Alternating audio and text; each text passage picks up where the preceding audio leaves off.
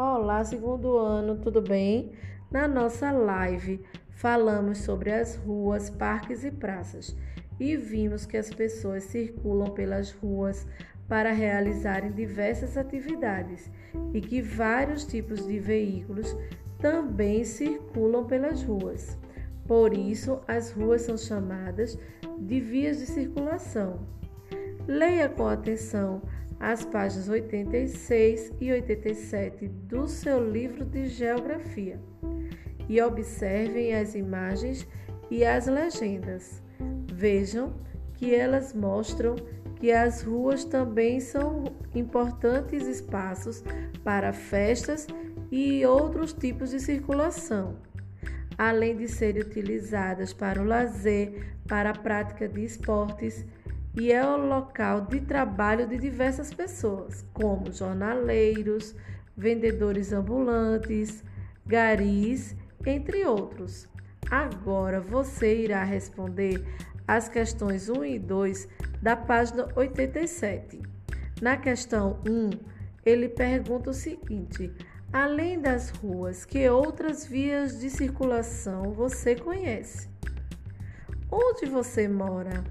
Quais são as outras vias de circulação que existem? Se você não souber, peça ajuda para um adulto e ele vai te ajudar a responder essa questão. Na 2, faz a seguinte pergunta: No lugar onde você mora, as ruas são utilizadas para atividades como as retratadas nas fotografias? De 1 a 5? Então, você vai responder isso oralmente, conversando com alguém da sua família, ou até pode fazer uma videochamada para algum colega seu. E a outra pergunta é: que outros usos você e seus familiares fazem delas? Conte aos colegas e ao professor.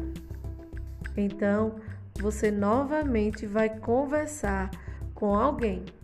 A tia Lu sugere que vocês façam um passeio de carro com a sua família e tire foto de algumas ruas mostrando pessoas realizando alguma das atividades citadas no livro.